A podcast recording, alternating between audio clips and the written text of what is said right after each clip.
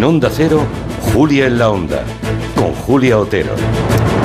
El Tribunal Constitucional ha avalado hace poco más de una hora la ley de eutanasia que entró en vigor el 25 de junio de 2021.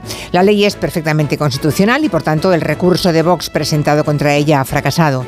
Que el TC avale la ley que permite tener una muerte digna con todas las garantías jurídicas, por supuesto, que recoge esa ley, es una buena noticia que pondrá mucho más difícil cualquier tentación regresiva en el futuro de cualquier gobierno, aunque es verdad que aún falta el recurso que también presentó el Partido Popular.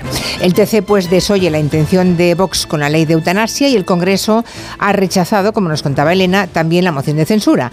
Este mediodía ha terminado sin sorpresas esa votación. Ha sido votada por los diputados de Vox solamente, bueno, y uno más que se ha arrimado, que es el exdiputado de Ciudadanos. El candidato Ramón Tamames, que ayer ya se quejó de que la sesión se le hacía larga, ha sido hoy mucho más escueto en sus respuestas, aunque ha negado que la moción haya sido ociosa y que no haya servido para nada, como le ha recordado o acusado Cuca Gamarra. No hubo en el resultado ninguna sorpresa, pero sí podemos hablar, creo, de los efectos colaterales de esta moción de censura.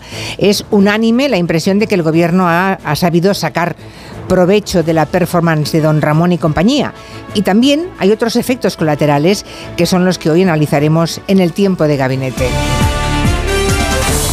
Más allá de lo que digan los portavoces de los partidos, que son siempre profundamente previsibles, parece innegable que Yolanda Díaz hizo una intervención presidencial con la que muchos habrán interiorizado eso de que ha nacido una candidata.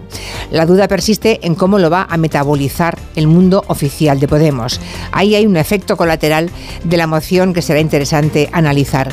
Luego está la decisión de, Feijó, que decidió hacerse el sueco con el embajador del país adecuado. Es el chascarrillo del día, decir que Feijó se hizo el sueco. En fin, ¿ha crecido o ha menguado el líder popular?